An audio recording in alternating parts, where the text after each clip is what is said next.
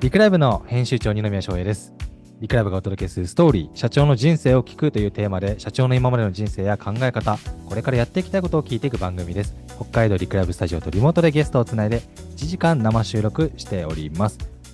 本日のゲストは、株式会社ダイテック代表取締役社長の重本さんです。よろしくお願いします。はい、よろしくお願いします。よろしくお願いいたします。今日はどこからおつなぎいただいてますか？今日はですね、本社にある広島からですね、今日は、はい、私出ております。よろしくお願いします。本社ですね、そこ。そうですね、我々は本社が広島市になります。なるほど、じゃあそこから出ていただいているということで、えっ、と、簡単に僕、社長のプロフィールをお読みしていいですか？はい、どうぞ。はい、そこからちょっと紹介しつつ、ダイテックってどんな会社なんだっけっていうふうに聞いていきます。では、えーちょっとお読みしますが、新本社長のプロフィールお読みします。入社前、えーダイテック入社前ですね、は地元山口県の印刷会社で営業職として従事されていたそうです。1985年、現在の親会社である大光に入社して、マニュアル制作部門の立ち上げに参加。え2年後、87年に大光から分社化し、ダイテックが誕生。第1期の入社メンバーとなります。えー同年から92年まで自動車整備所のテクニカルライターとして従事。その後、約8年間 DTP 部門の立ち上げやシステム開発部門の責任者をやっておられました。2002年にダイテックの取締役に就任。2010年に常務取締役に就任。そして15年、現在、えー代表取締役社長4代目として、就任されております。そして、えー同じく代行の上海これ、ごめんなさい、僕読み方ね、確認できてなかったんですけど、なんて読むんでしょうはい、これ大光上海で OK です。はい。代行上海のその後、はい何庁、何次長ですか、これ？あ、これ当時長です。当次長って読むはい。んですね。向こうの、はい。まあ、社長というか会長になるんでしょうかね。はい。ええあ、そうなんですか。なるほど。えー日本と中国を股にかけながら今やられているということで、えーそんなダイテックの重本社長なんですけれども、簡単に、これまだ知らない人に対してなんですけど、ダイテックどんな会社なのか教えていただけますか？そうですね。あの、まあ、マニュアルを制作している事業を中心にやっている会社なんですけども、はい。ただ皆さん、マニュアルの制作の会社って、なかなかうんピンと来られないのかなと思っています。あの、私自身も入社する前は当然マニュアルを作ってる会社があるとも知らなかったわけなんですけども、まあ、要はあの、まあ、俺のクライアントさんっていうかお客様が、まあ、製造業さん、まあ、メーカーさんが中心になりますけども、はい。普通こうマニュアルっていうのはメーカーその中の社員の方がつ作られてる、一番製品のことが詳しいですね。うん。あの、うん中の社員の方がマニュアルを作られてると私も思ってましたし、はい。まあ、あの、実際そういう会社もたくさんあるんですけども、はい、はい。で、も逆に、こう、世の中的に言うと半分ぐらいはですね、の、もう自分たちで作るんではなくて、我々のようなマニュアルを制作をしと、もうしようとしてるですね、まあ制作会社に依頼をして作ってもらってると。んということなんですね。なので、まあ、我々はその制作会社の一つとしてですね、いろいろなメーカーさんから依頼を受けて、あの、代わりにマニュアルを作って、あの、納品をしながら、それがあのユーザーの手元に、に、けあの、届けられると。というような仕事をしているということになります。ちなみにマニュアルっていうと、僕パッとイメージした感じだと、あのー家電とか、そういうマニュアルイメージしたんですけれども、どう、どういう広さなんですか、それは？そうですね。あの、まあ、皆さんがこう、身近にある製品、今の家電品とかもそうですし、まあ、自動車も、まあ、身の回りと言われませんけど、皆さん馴染みが深い製品ですよね。まあ、そういったものも、携帯電話とか、そういうものもあるでしょうし、まあ、情報家電とかも言いますけども、そういったものもあります。自転車もそうですよね。オートバイもそうそこまでもう本当すべてのマニュアルってことですか？そうね。ただ、そういう、まあ皆さんがよく知ってる製品よりもですね、我々がやってる仕事は、皆さんがあまり普段見ないような製品、うん例えば工場の中で使われているような、まあ、機械とかですね、はい、そういう、あの、専門的な製品、うん。まあ、あの、いうものの対象とした製品のマニュアルが我々は多くてですね。なんで結構こうプロユースのマニュアルというかですね、プロフェッショナルの方が見るマニュアルを作ってるのが我々大テクの特徴ということになるかと思います。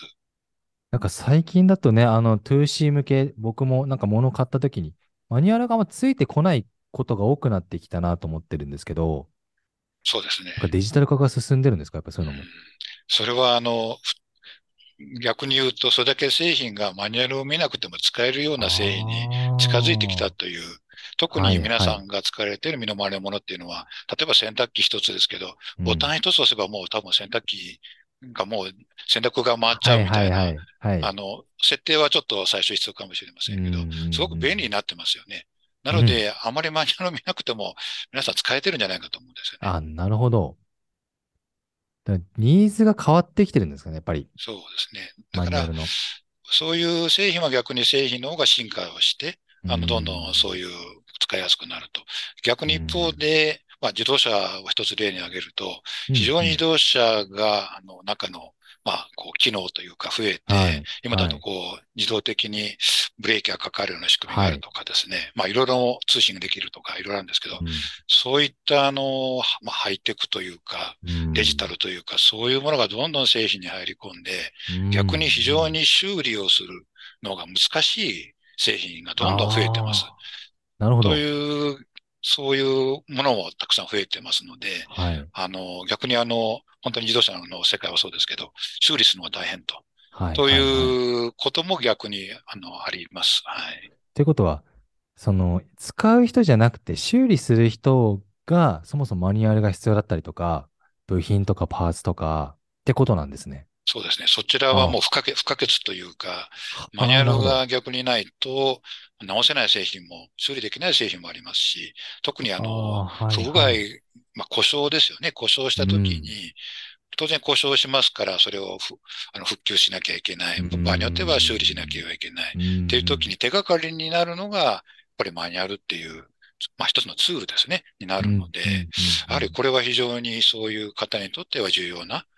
あの、ものというふうに言えると思います。確かにそうですね。その、いわゆるニーズが変わってきてるものに対して、どんどんどんどん大テクさんはやってると思うんですけど、ちなみにごめんなさい。聞いてみたかったのが、2C と、まあ 2C っていうか商品としてのマニュアルと、そういった 2B ですよね。取り、あの、メーカーさんとか修理とか、えー産業用とかいう、そのいわゆる表にはい。出ないものの割合って何対何ぐらいなんですか？そうですね。大テク、我の場合はもう8割はですね、そういうみ出ない、皆さんが見え見えない、はいプロユースはいのもので、うんまあ2割ぐらいが、まあどちらかというと B2C の製品品ということなので、ほとんど作ってるものは専門的な、うんあの、マニュアルが多いと思います。なるほど。あと、マニュアル専門だとは思うんですけれども、ホームページでちょっと拝見したところ、マニュアル以外のことも、こう、やってらっしゃるじゃないですか。それ以外の話もちょっと教えてもらってもいいですか？そうですね。まあ、もともとあの、マニュアル制作をするのは、うん当然最初は日本語から作るケースが多いんですけど、はいはいはい。まあ、ほとんどの製品ってもう海外に輸出をされる。もしくは海外市場の方が主力のメーカーさんっていうのが結構日本の場合多いわけですよね。なるほど、はい。はい。そうすると、日本語から、例えば英語、うん英語からフランス語、ドイツ語スペイン語という、そういう道をたどっていくわけですよね。あの、はい。輸出する相手の国に合わせて、まあ、マニュアルをどっちかローカライズしていくと言いますけど、で、そういうことで、あの、マニュアル制作は、そういう翻訳をするような事業に、うん。もう、あの、どうでしょうかね、あの、増えていったということで、翻訳も一つの事業としては、うん。これはなっています。で、あと、まあ、車の修理する場合、先ほど言いましたけども、車する場合って、あの、部品の交換をしなきゃいけないので、はい。そうすると、その部品を交換するためには、その部品のカタログとかパ言います。まあ、部品リストっていうかですね、そういったものが、あの、当然必要になってくるんですけど、それも我々が、あの、まあ、メーカーさんから依頼を受けてですね、作ってると。というマニュアルパーツリストっていう翻訳というような、そういうような事業が今主力になってると思います。なるほど。これじゃあ、もともとは、一番最初は、マニュアルからスタートしていながらも、派生としてどんどん新しいサービスになってたってことですね。そうですね。で、一番変化が大きかったのは、最初に我々がマニュアルやってた当時っていうのが1985年からスタートしてますから、はいまあ、ほぼほぼもう40年近く前の話ですけど、はい、その頃っていうのは、あの、まあ、原稿を紙で作っ、まあ、紙で指示を書いて、はいはい、それを印刷会社さんに、あの、原稿を渡して、印刷会社さんが、その当時は社食って言いますけども、タイピングですよね。タイピングしたり、はいはいはい、まあ、ワープロのまだちょっと前の話ですけどさらに前ですね。はい。で、その後、まあ、ワープロとかにもなっていくんですけど、そうすると、あの、まあ、私がその携わった中で言うと、DTP っていう、まあ、デスクトップパブリッシングと言いますけども、要は自分たちが作った原稿を、パソコン上で編集する、レイアウトするっていうのがですね、これがまさしくあの、皆さんがよく言う Mac、マッキントッシュっていうパソコンが日本に来た当時ですね、1988年とか9年ぐらいですかね、はい、入ってきまして、それから、あの、自分たちでもうあのソフトを使ってその編集するっていうことができるようになってですね、うん、それから、まあ、我々で言うその DTP というような、あの、あの仕事も増え、逆にそれを使って今度は、じゃあもっと、あの、自動化をしたいとかいうニーズが出て、じゃあシステム開発をしようというような、そういったものにもつながっていったっていう、そういう経緯もございます。なるほど。やっぱ一個一個なんか、あの、時代の流れに汲み取りながらというか、変わってってるわけですね。そうですね。はい。で、今現在は、当然マニュアルも、マニュアルはもう紙だけではない時代なので、はいはい。はい。まあ、例えば分かりやすく言うと、スマートフォンでマニュアルを、情報見たいとか、タブレットで見たいとかですね。例えばスマートグラスって皆さん分かりますかね？こうメガネ型の、そういうデバイスがあるんですけども、うん、その、まあ、例えばその作業現場に行って、スマートグラスをかけて、ね、その前にマニュアルの情報が出てきて、それをハンズ、ハンド、ハンド、ハンズフリーで作業するみたいな。それに向けた、その、まあ、コンテンツというかマニュアルですね。はいはい。こういったものも我々も作ってるんですね。え、それって未来の話じゃないんですか、はい、もう現在になってます。現在になってるんですか、はい、それもスマートグラスでマニュアルが見えるんですか？そうですね。はい。そういうのも当然、あの、工夫は必要ですけども、あの、そういう、それに合わせたコンテンツっていうのも我々の会社も作ってますし、まあ、あと、まあ、進化系で言うと、本当どんどんまだ、あの、進んでまして、うん、あの、ね、今、チャット GPT とか話題になってますけども、はいはいはい、あの、例えば、その、困った時に、あの、スマートフォンにかけ、向けて、例えば、あの、質問を投げかけると答えてくれるような、対話型の、まあ、マニュアルっていうか、はい、そういうものも、実はもう開発を進めてましてですね。はい。なるほど。えーまあ、まさにだからそのデジタル社会に合わせたコンテンツっていうものが必要な時代になってきています。なるほど。ちょっと全然もう想像を超えてましたな。マニュアル制作の領域からの、その、なんか DX って一言で言うとデジタル化しましょうみたいなイメージがあったんですよ。紙から PDF にぐらいの。じゃなくて、そこまで 3D 化とか、情報の深さとか検索性とか、すべてに網羅的に対応してる感じなんですね。はい。ですからもう、一つのコンテンツ、まあ、コンテンツって言っても、あの、テキストだけではなくて、まあ、場合によっては、あの、うん、グラフィック、まあ、あの 3D の,、のデータの活用もやってますけども、そういうふうにもう見せるコンテンツがどんどん増えているし、まあ、技術もどんどん進化してますので、見せ方が変わってきたと。ということなので、我々の周りの作り方もどんどん変わってきているというですね。で、それにプラスやっぱりインターネットがこれだけ普及してくると、もう全世界がその、なんですか、ブラウザを使って、まあそういういろんなマニュアル情報を見るっていうのがもう当たり前のようになってきてますので、あの、まあ全然その最初、我々が出発した時点とは、もう随分変わってきてるなという気がします。そうですね。いやでも、ちょっと今、せっかく出発時点の話が出たので、まあ現在ね、ダイテックさんは、まあマニュアルを軸としていろんな事業展開っていう形でやってますけれども、まあ社長、重本さんは、もう立ち上げから見てきていると。しかも、社長、当時は社長じゃなかったわけですもんね。その辺をちょっと聞いていこうかなと思っております。ちょっと待ってね。そうですね。はい。はい、じゃあちょっと聞いていきましょう。社長の過去をちょっと振り返っていこうかなと思っていて、年表ちょっと用意しました、僕らの方で。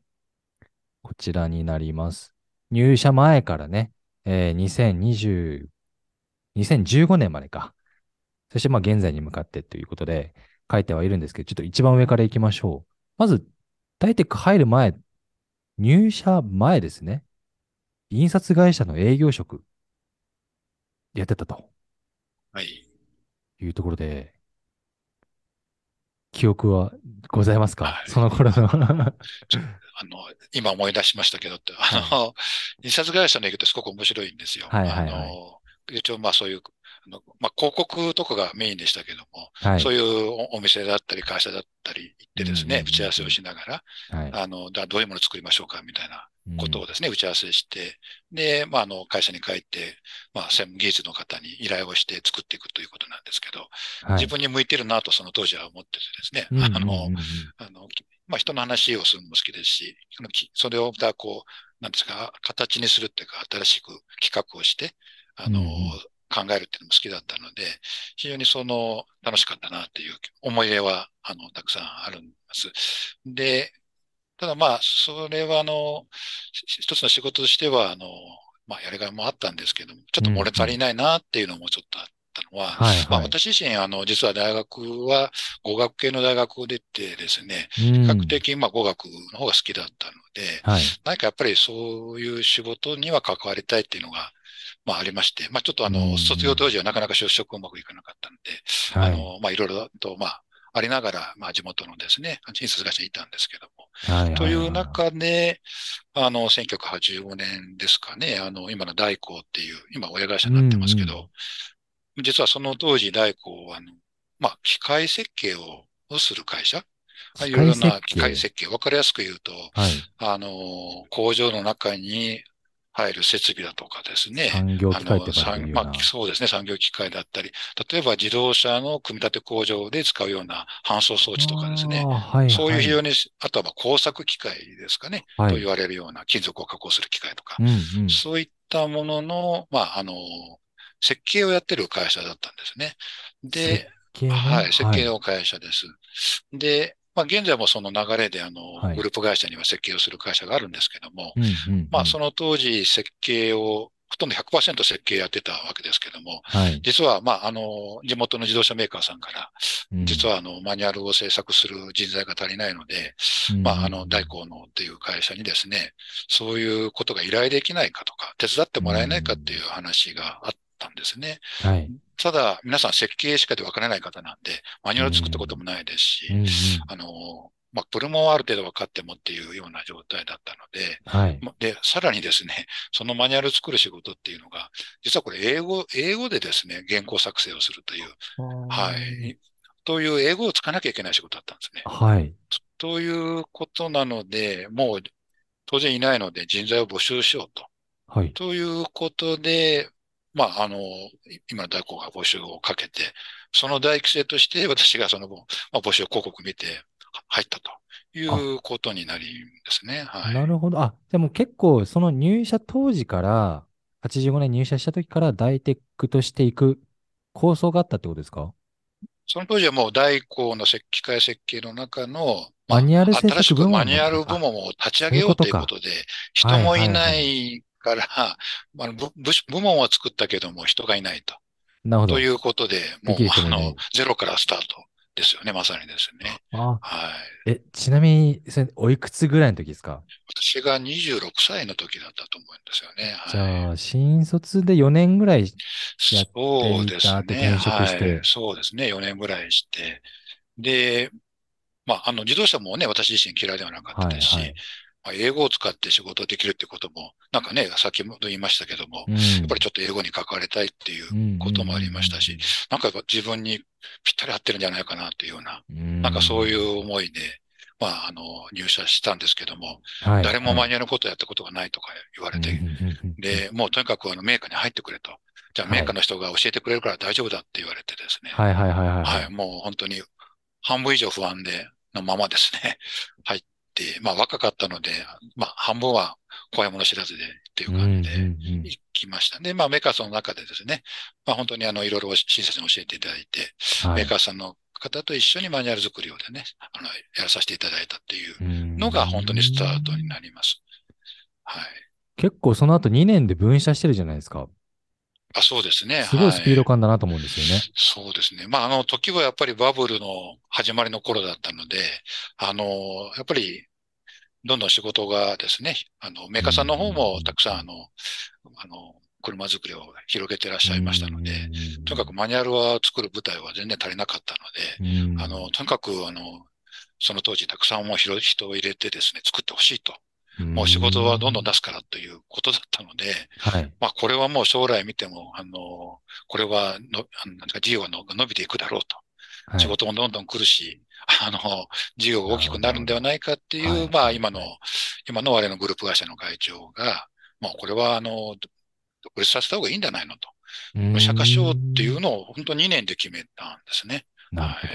それがあの、今のダイテックっていう会社のスタートなんですけど、実はこの、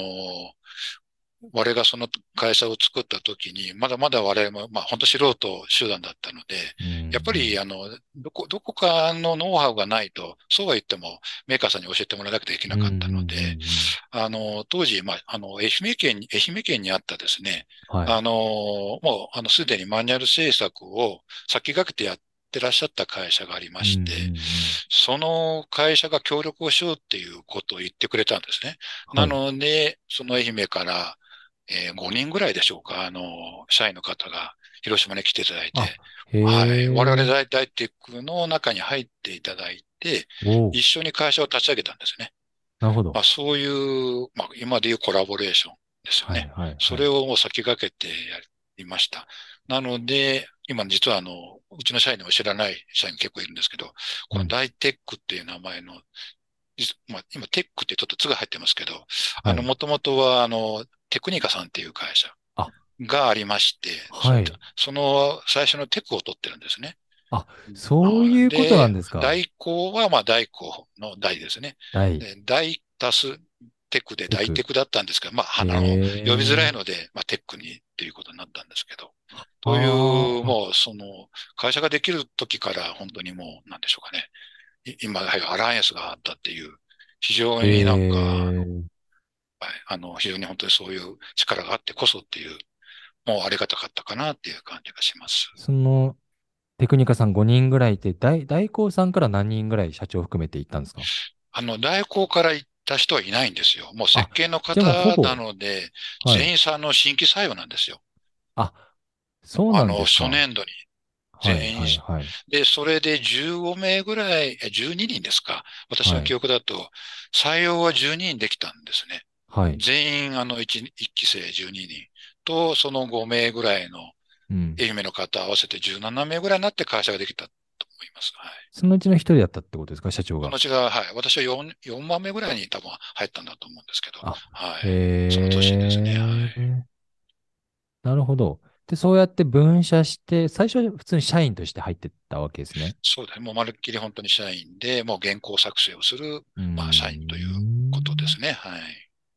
一応いただいてたプロフィールからは、最初の頃は自動車整備の整備所か。自動車整備所のテクそうですね。はい。あの、うん先ほど言いましたように、もう、あの、自動車メーカーさんから依頼を受けてマニュアル作りを始めましたので、それの中の整備書って言われる車の、さっきもサービスマンの方が読まれるマニュアル。まあ、結構専門的な、うん、ものですけどうんそれのある部分を私が担当してですね、うんあの、マニュアルを作りをしていました。はい。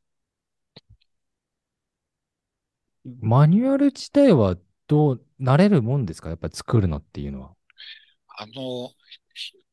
結構この仕事ってですね、あの、はいある意味こう、対象、対象となるこの、まあ、製品というか、はいはい、はい。ものが、あの、わからないものってちょっと辛いじゃないですか。わ全然見てもわからないものをマはいニュアル作るっていうのは、はい。はい幸いなのに自自動車だったので、見ればある程度わかるんですよね。ああ、なるほど。で私たちもまあその当時、やっぱり我々の世代ってのは車好きのメンバーが多かったので、もうモータースポーツとか、もうあの車の雑雑誌を見るのが、もう楽しみだった世代だったので、はいはいはいはい。で、あの、ま、車のマニュアルっていうのはまだ発売をする前の車のマニュアルをやるんですよね。はあ、まだ世の中に。出てない、そっか。開発中のマニュアル、あの開発中の車を対象にマニュアル作るので、はい。はい。なんかワクワクするじゃないですか。これまだ、うんまだ世の中に出てない製品のマニュアル作るって、っうん。ていう、なんかそのなんで好奇心プラスその、なんですかね、見たことがないものを見たり、新しいものに触れられるっていうですね、まあ、そういう喜びというかですね。まあ、それは、あの、若かったので特に思って、もう、あの、作ることがすごく楽しかったですね。はい。ちなみに今、今はでもまだ言え、言えないんですか？それ、何をやったとか、何の車をやったとかって言えるんですか？そうですね。ところがもう、今その名前を言う、名前をついてる車っていうのがもうない、いないというあ、か、ないんですもう、かはい、もうなくなっちゃったっていうか、違う、こう、次の世、代に靴に移っちゃったんですね。ああ、なるほど、なるほど。ただ、よくそうですね。まあ皆さん、まあ広島で自動車メーカーさんって言うとなんかわかると思うんですけども、あの、はいマサさんっていうまあメーカーさんですけども、はい、はい、はい。あの、ロータリーエンジンを積んでるという世界で唯一ロータリーエンジンを開発してるさんですけど、はい、まあ、はい、その当時 RX7 っていう、あの、スポーツカーがあったんですけども、はい。まあ、そのマニュアルに携わったとかいうのは非常に、あれですか、そあの、スポーツカーが好きな人にとってはたまらなかったような感じだと思います。はい、今ちょっと写真見ました。うわいい今はロードスターっていう車が、あの、ツーシーターで後あるん継機になってるですけど、わけですかはいま。あ、その名残、な名残というか流れがまだあるという。ええすだと思いね。ますね見た目が。はい。はあ。へえ、あちょっとへえですいません。ごめんなさい。あの、話を進めないといけないですけど、感心してしまいました。だから本当に自動車好きの人間が集まってましたね。うんうんはいそうなんですね。で、結構、まあ5年ぐらいやられてたじゃないですか、そこの自動車整備所の。そうですね。整備所の、まあ、ライターっていうか、そういう仕事はうん5年ぐらうんうんいしてたんですかね。はい。その後、あ、ちょっと一回年表出してもらっていいですかね。ちょっと出します。その後が、えーっと、ね DTP 部門、先ほどちらっとね、はい話してましたけどそうですね、これマッキントッシュ。そうですね。あうんの、まあ、マニュアルの原稿作成を、あの、まあ、あの、私以外のこうメンバーが増えてですね、はい。あの、するようになって、逆にその後工程ですよね。編集っていう工程を、まあ、うちの会社でやろうということになってですね。なるほど。そうすると、こう、先言うんですよ。まあ、あの、それを編集する機械も必要になりますし、はいはいはい今度そ。れをまた使うオペレーターというか、社員も必要になると。で、これがまたゼロからの立ち上げだったんですね。もう、あの機械の選定も自分がしなきゃいけない。うんあの、そういう人員ですよね。その社員の採用もしなきゃいけない。という、またこれがゼロからのスタートうんをやりましたけども、やっぱり難しかったのは、その当時、やっぱりもう今のようなパソコンの値段ではないので、1台100万近くするようなパソコン。なんですよねはい。はい。で、プリンターが覚えてますけど、プリンターが600万円とかね。ですね、その当時。はい。ええ、あの、レーザープリンター、大型の、はい。ちょっと大きいえーレーザープリンターですけど。そんなするんだ。はい。とかいうので、すごく、まあ、設備導入のお金もかかるので、ですけど、ただ私自身が、先ほど言いましたように、語学系の人材、まあ、もっと言うと分かりやすく言うと文系の人材で、はい。コンピューターのことってあんまり興味もないし、どちらかというと苦手うん。なので、そそもそもで、ね、あの、どう、誰に聞けばいいのみたいなところから、うん。こう始まったんですけど、はい。まあ、これが不思議なもので、また、そういうことに縁があってですね、あの、人材も入って、そういう人材が入ってきたりとかですね。ははい。あの、まあ、その機械の選定にあたっては、たまたま、あの、うん印刷会社にいらっしゃった方の紹介で、はい。あの、はいいただいた方が、まあ、あの、コンピューター会社の方なんですけど、うん非常に詳しくて、その方と仲良くなって、あの、アドバイスを受けたりとかですね。まあ、いろいろなことがあって、まあ、なんとか立ち上がったということだったんですけどもう、んただ今のようにやっぱりあの、処理スピードが、当然あの、その当時のパソコンって、まあ、マッキントッシュでも全然、まあ、あの、スピード感がやっぱり追いつかないので、今のようにこう、画像を入れて、例えば、あの、文字を打ってですね、入力をして、そこにイラストを入れて、それを画面で編集して打ち出しをするっていうようなことが、と当時はできなかったんですね。うん。もう、あの、その処理スピードが遅いのと、重たいデータの処理ができなかったんですね。うん。なので、テキストだけは打ってレイアウトはできるんですね。で、はいそこに四角い枠を作って、とりあえず一遍それでプリントアウトするんですね。はい。で、イラストはですね、本当本、あの、いろんなところから、まあ、例えば前作ったマニュアルから、まあ、コピーをして、コピー機でコピーをしはて、それをハサミで切り貼り、切って貼り付けて、はい、はい。それを、まあ、反したって言いますけど、それを、まあ、あの、印刷会社に渡して印刷をしてもらうっていう。ことなんですけども、はい。皆さん想像がつくと思うんですけど、文字が、例えば修正が入るとですね、一行修正が入ると、またイラストは、はわかります？あの、場所が変わった場りす所をイラストをるわけですね。また貼り、どうですかね、貼り直すとかいうようなことをね何回もやったりするわけですよね。で、そうするとですね、オフィスの中にイラストを貼り付けるときって、あの、スプレーのりっていうのりを使うんですけど、はい、はい、はい。要はあの、エア、なんていうか、ヘアスプレーの版ののり。のり貼りですよねはい、はい。それを、まあ、段ボール箱を作って、そこの中に向けて、あの、はいスプレーを吹きかけて、イラストにのりを裏付けてうん。貼るんですけど、はい。もうあの、オフィスの中が、その、そのスプレーの匂いとか、もうあの、箱、段ボール箱がたくさんあってっていう、なるほどねなんか。そんな世界をずっとやってましたね。はい。そっか。いや、ちょっと僕も、あの、そういう、なんていうんですか、建築系の仕事を大学の時にやったことあって、ちょっとイメージできました。その、スプレーなんでシューってやって貼り付けますもんね、あれ。そうなんですね。物とかを。だから、一。発で修正がない時って嬉しいですけど。何回もこう、こう、こう修正が入ると、その度にうんこうね、やらなきゃいけないので、まあ結構、結構大変だったあんなにアナログにややるわけですよね。やっぱその当時は。そうなんですね。はい。で、まあその当時ちょっとやってた仕事で、まあはい。あのマニュアル以外で、あの、まあ教育資料で、今でやったらパワーポイントでいろんな教育資料って作れると思うんですけど、その時はですね、皆さん OHP ってわかりますかね？オーバーヘッはいはいはいドプロジェクターっていう機械がある。要はフィルムですね。フィルム、はい透明なフィルムがあって、それにあの色付けをするときはカラーフィルムを貼り付けて、それを投影して、あの、はいまあ、要はあの、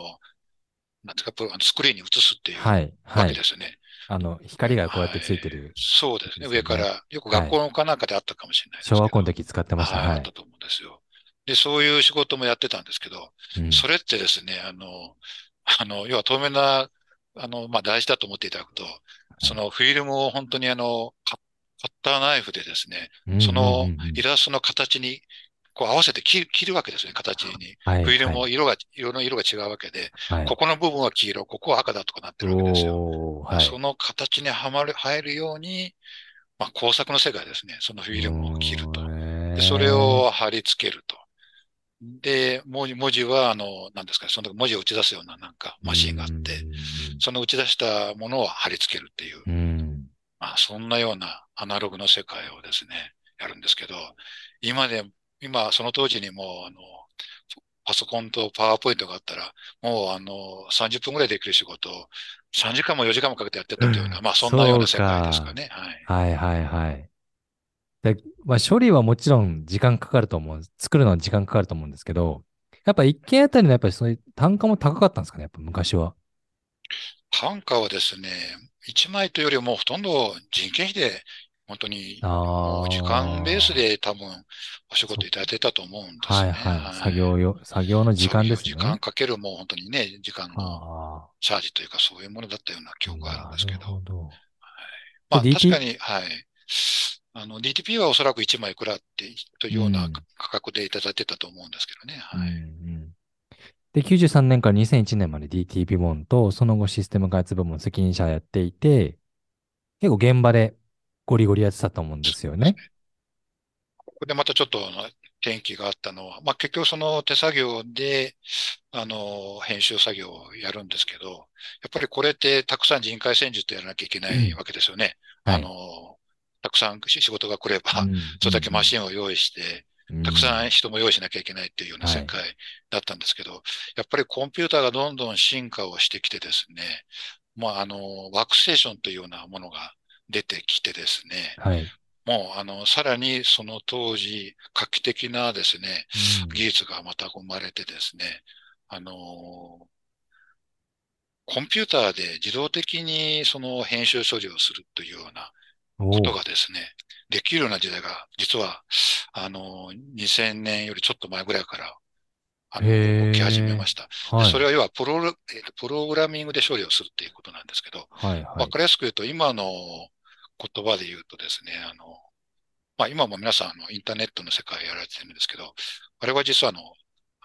HTML っていうですね、はい。ハイパーテキストマークアップランゲージって言われるものが裏側で動いてるわけですけど、はい。それに近いような手法で、テキストの、実はあの、H、ハイパーテキストマークランゲージって、皆さんのソースを見られると、うんうんあ、の、あの実際の文字の前後にこうタグって言われるような、そうねちょっとブラケットで挟んでるようなもの、うんうん。まあ、要は見れば記号のようなもんですけど、はい。そういうものがたくさん入ってるんですけども、うんうんうんうん実はそれでコンピューターがその言語をしが理解をして、ああいうふうに皆さんがインターネットのブラウザーできちっとレイアウトされたものが見れてるわけですよね。はい、はい。それと同じようなことを当時、要はテキストの前後に、まあそういうあのタグと言われるようなものをつけて、それをコンピューターで分からせると、コンピューターが自動的に、その、ここは左に寄せようとか、ここは右に寄せるとか文字はじゃあ、14ポイントにしようとかっていうようなことはいはいはいを判断させながら、まあそのレイアウトを自動的にさせるっていう技術ができるようになってですね、なるほど。それに取り組んだんですね。そうすると、例えば5人でやってた作業が、まああの、コンピューターが全部自動でやってくれるっていうような世界はい。になっていくわけなので、うんもうある意味画期的な世界になるんですね。で、やっぱりそういうことに取り組まなきゃダメなんじゃないかって思い始めて、うんそちらの、まあ、ことを、あの、勉強して、あの、その当時行った技術者と一緒にですね、あやろうということに、まあ、なったんですけど、はい。これがまたその技術っていうのは、実はこれも日本じゃなくて、うんまあ、海外から生まれてた、まあ、マークアップラングジーって実は海外から生まれたんですけど、はい。あの、まあ、その言語を抑えなきゃダメだっていうことになって、うんただ日本では分かる人がほとんどいなかったんですね。うんもうあの、それはもうあの、アメリカ生まれ、まあ、生まれで、あの、うん海外からどんどん普及をしていたので、日本では本当にまだ、あの、数名の方が、ようやうんくあの、入門編をの本を作られるぐらいの感じ。はあ。ですねなので、これはでもやっぱりそれをやるんだったらもう海外に行って情報を取らなきゃダメなんじゃないのっていうことになって、はい。というので、1995年だったと思うんですけども、あのーまあ、シンガポールでそういう技術者が集まるカンファレンスがあったんですけども、うんうんうん。そこに行けば、なんかそういう技術の手あのことがいろいろ勉強できる情報が入るっていううんことを、あが分かって、あの、まあ、あの、その技術者と一緒に、あの、シンガポールに行ってですね、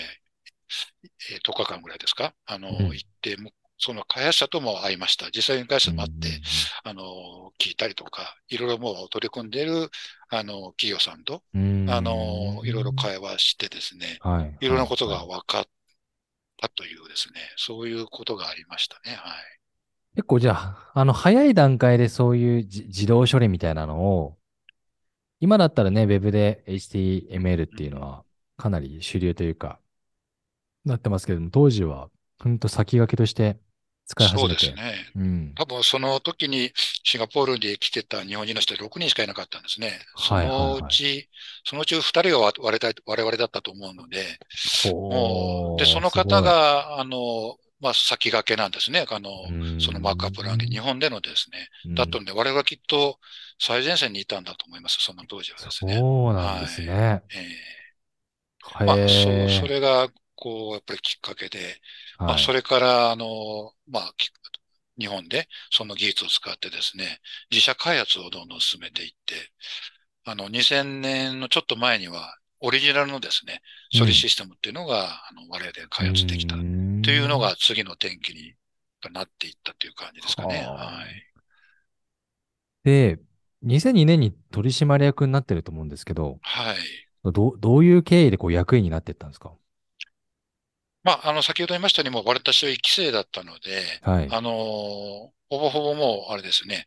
あのー役員の方々はマニュアルとはちょっとな、ちょっとあまり関係ない設計の方々ばっかりだったんで、やっぱり、りもうこれからそのマニュアル事業を大きくしていくのにはもう、やっぱり、り一線でね、走ってる人が役員をやるべきだよなっていうことがあって、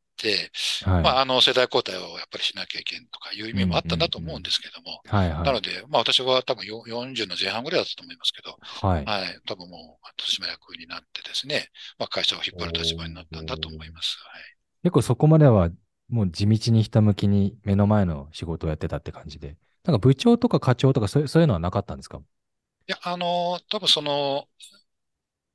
部門の責まあ、任者制作としての時からですけど、当然はいそういうね、ステップはありましたので、ははい、当然そういうのも経験しながら、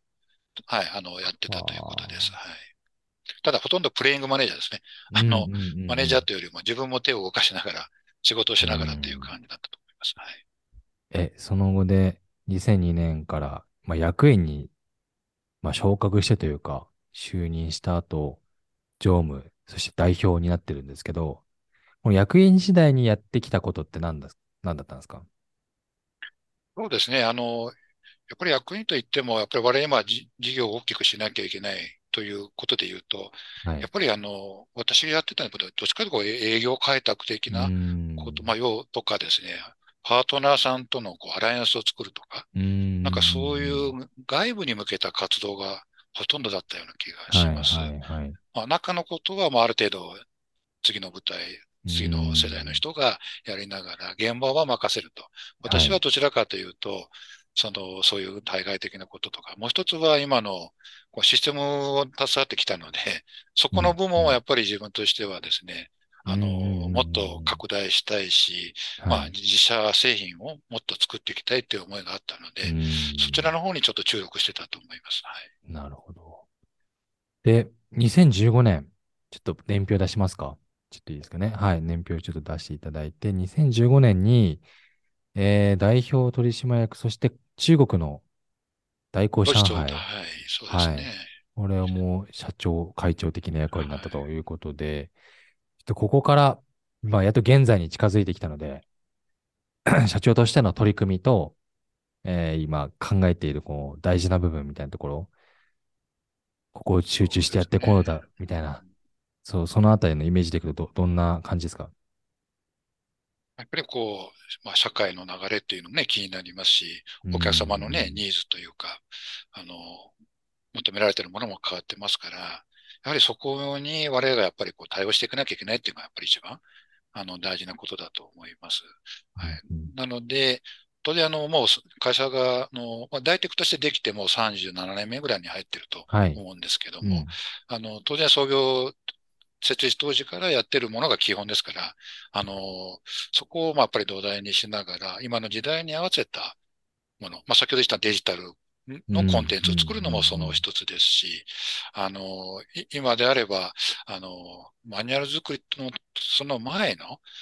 今の例えば業務改革をしたい。あの、直接マニュアルというよりも、今現場で何が困ってらっしゃるかというと、はい、例えば人材育成に困ってるとか、はいはいはい、はい、まあ、人手不足ですよね、今世の中はですね。はい、そうすると、人材育成を早くやりたいんだっていうことをお客様が言われたときに、その方法として、あの、社員を育てるためには、うん、あの、今やってる業務をまあ、見える化をまずしなきゃいけませんよねと。はい、見える化をした後にさらに標準化しなきゃいけませんよねと。うん、で、さらにその標準化ができたら、それを業務マニュアルっていう形にして、さらに教育をしなきゃいけませんよねっていう。はいはいはい、だから大体そういうストーリーになっていくんですね。はい、なので、そのお手伝いを今している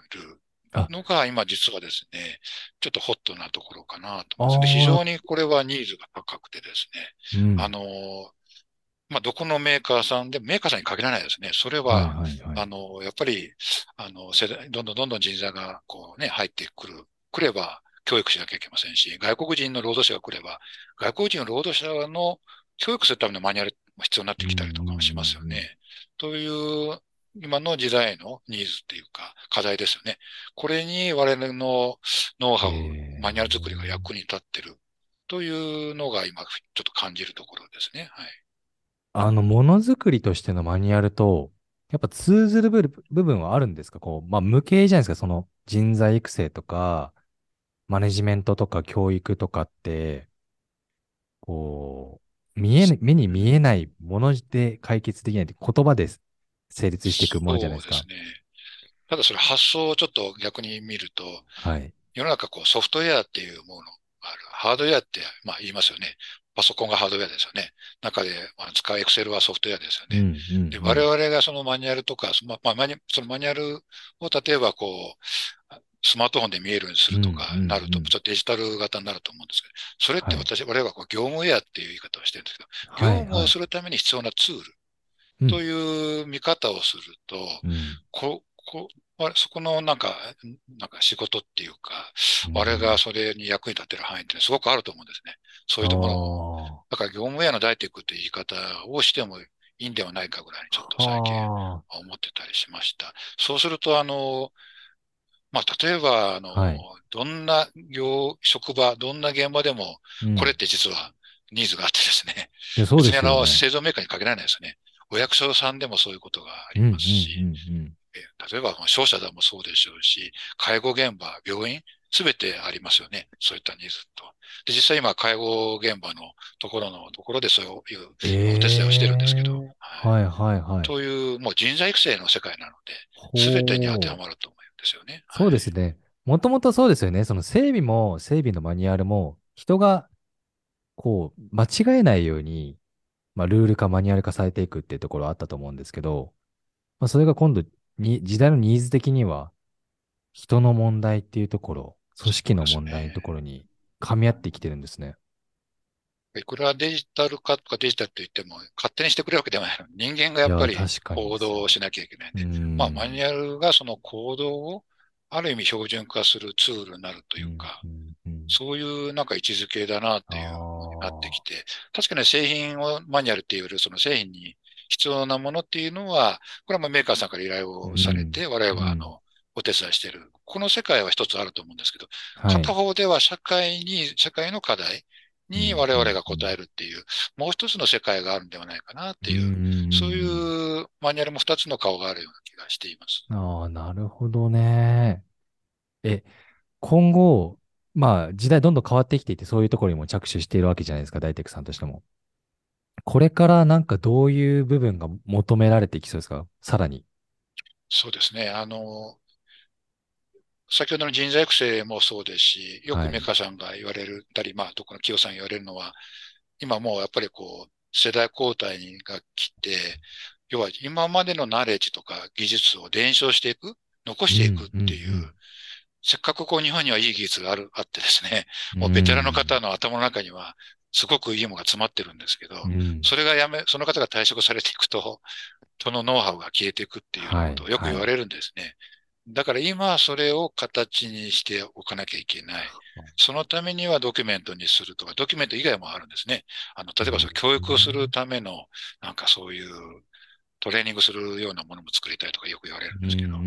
そういうニーズがままああります。それともう一つは先ほど冒頭で言いましたように、機械とかがどんどん複雑になってくると、まあ当然あの故障したり不具合が起きた時に、すぐに修理できないとか、すぐに原因がつい、あの、突き止められないっていうような製品がたくさんあるんですね。機械がどんどん高度化してますから。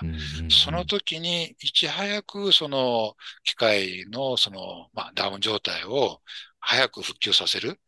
ための、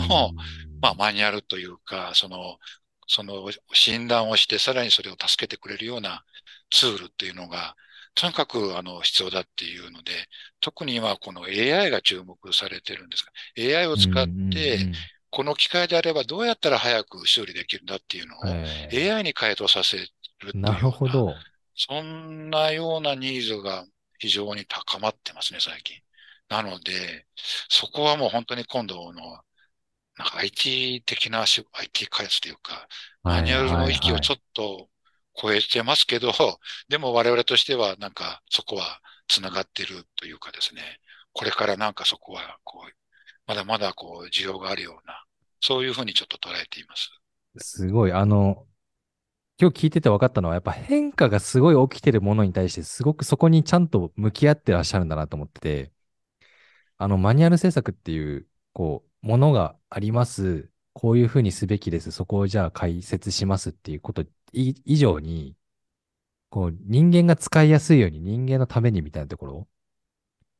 ですよね。すごく大事にされてるのが。まあ、今、あの、DX とかね、よくデジタルトランスフォーメーションと言いますけど、はい。あの、デジタルトランスフォーメーションっていうのは人の行動が変わらないとデジタルトランスフォーメーションにならないので、結局、自動化ってそれはプロセスは改善されてるかもしれませんけど、行動が変わらないので、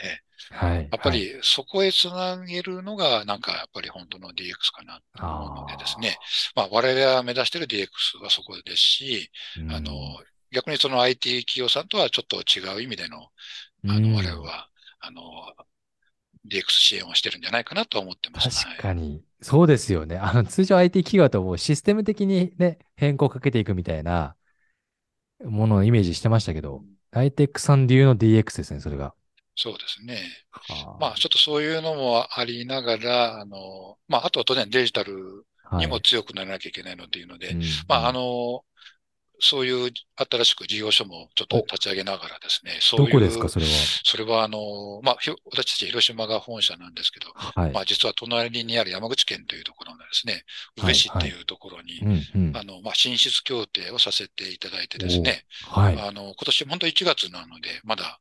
6ヶ月も経っててない、経ってないぐらいなんですけど、はい。そこにそういう、まあ、デジタルのいろんなものをですね、おあの、開発できるような、まあ、あの、新しいマニュアルを作るという、デジタルに対応したマニュアルを作るということも含めてですけど、はい、はいあの、開発拠点を作りました。どん、どんなことをやってるんですか、そこは？あの、いろいろこうやってはいるんですけど、ちょっとまあ、あの、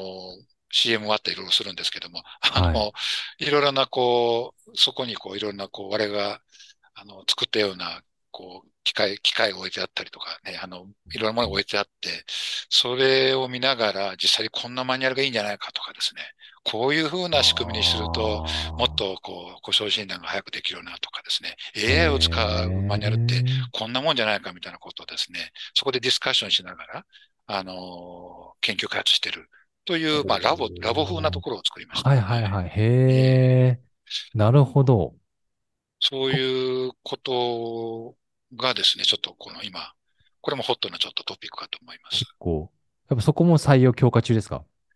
そうですね。あの、まあ、先ほど言いました、ここは地元、宇部様と協定も結んだので、ので、やっぱりあの、の、地元の人のこう、採用っていうのは、やっぱりこれは我々のテーマなので、うんあの、できれば地元から来てほしいと。もしくは、うんあの、いろんな全国から、あの、U, U ターン、I ターンでもいいかなみたいなところもあって、はい。ここに来ていただき、行って一緒にこう仕事をしていただけるとね、楽しいんではないかなと思いますけど。なるほどね。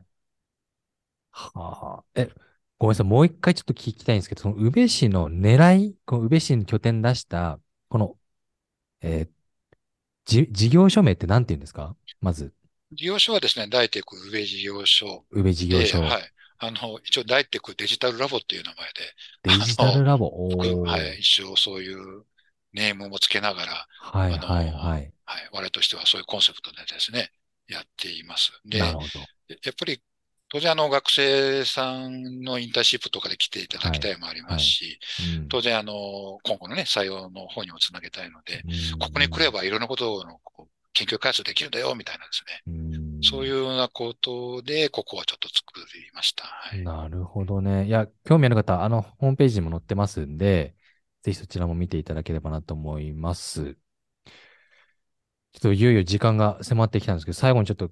ね、あの、最近 イベントあったこともちょっと聞き忘れてたんですけど、最近、イベントがあったと。まあ、冒頭なんか、うちの会社は車好きがっていうのをちょっはい。と話をしましたけど、私もはい。今もそうですけど、あの、まあそういうことで車に非常に深いた関係の仕事をしている中で、うん今これうんスバルさんの車が映ってると思うんですけど、はい。あの、まあスバルさんの自動車の関係のマニュアルもあれを作ってるんですけども、うんうんはい、そういうご縁がございまして、であれば、あの、そういうところのモータースポーツに何か関われないかなと思ったところにですね、うんうん。あの、スーパー GT っていう国内レースがございまして、全国で8カ所あるんでしょうかね。はい。うんうんうん。あの、国内、あの、要は市販している車を改造したような車なので、はいあのはい、F1 とかとちょっとまた違うんですけども、うんただまあうん。国内で言うともう一応もうトップレベルのレースになるんですけど、うん。あの、そちらに出てるスバルの社のですね、一応我々が企業スポンサーにこの4月からなりまして、あの、まあ、我々の会社も、ロゴもそこの車に入ってるので、ちょっと愛着があるんですけど、はい、あの、第一戦私も岡山でありました、あの、応援に行きましたけど、はいはい。あの、い今、第3戦まで終わったんですかね。ということで、はい、我々の社員にも、かあの、観戦に行ってもらったりしながら、ちょっと会社で応援しようという試みを今知っております。えー、いや、すごいですね、これ。ちなみに、あわかります。はい。社長はスバル乗られてるんですか？はい、僕私はマイカーもスバルですし、はい。やっぱり。当然、あの、レースをするような車ではないですけど、はいははいい、はいはい。あの、あのどそういう、はい、乗りながら楽しんでます。はい。はい。いや、すごいいいですね。こう、社を挙げて応援するっていうところと、自分たちが関わった、まあ、企業さんだと思いますし、関わってきたね。はい。あの、結構、我々がこう関わってマニュアルを作らさせていただいた製品っていうのがはあって、いくつかあるんですけど、い。そういったうんものが実はその宇部市の事業者には置いてありましてね、あのあ、こう、我々が作ったあの製品だなっていうのすぐわかるんですけど、はい。はい。はいやっぱりそういうことを本当にたくさんのメーカー様にやらさせていただいたのでうん、はい。あの、製品を見ると愛着は、いや、そうですよね。いや、なるほど。あ、でもこういう取り組みもされていますし、なんか、全然イメージが、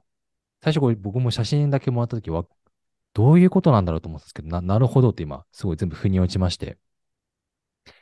まだまだこれからじゃあ、世の中に求められている仕事をどんどんどんどん、まあ、発展させながらやっていこうとしている大テックさんですけども。ね、あの、非常にまあ我々の仕事ってこう、あある意味こう、基本は人間が ね、する仕事であるんですけども、うんコンピューターよりも本当に人間が中心。で、我々のこう、社員が一生懸命マニュアル作りをしですね、うん。本当にこう、ノウハウというか、ナレッジでね、やっぱり俺は仕事をさせていただいてるんですけど、で、それとデジタルを融合させると、こんな世界が生まれるんだよなっていうのをですね、一生懸命考えてるうん。んで、はい。まあ、あの、バイダイテックっていうものをたくさん作っていきたいなっていうのを思ってます。まはい、マイダイテック。ババイダイテックですね。あはい。バイダイテッはいはいクが手掛けたバっていう意味での、ですね。もしくは、いいインテルインサイドっていうのがなんかコマーシャルでありましたけど、はいダイテックインサイドっていうものができるとあいいーなと思ってますけどね。はい。いや、そうですね。いや、これからの、あの、会社として、そして事業としての成長も、あのすごく楽しみですし、なるほど、今日、今日、まあ、いろいろこう背景から聞けたので、こう理解ができました。なぜこういう事業展開をされてるのかとか、なぜ今ここまでこういうことやってるのかっていうね、うん、すごく歴史から遡って大テック、俯瞰してみることができました。いろいろお聞かせいただきまして、今日はありがとうございましたい。や、こちらこそありがとうございました。本日は株式会社大テックの代表取締役社長、重本明彦さんでした。ありがとうございました。はい、ありがとうございました。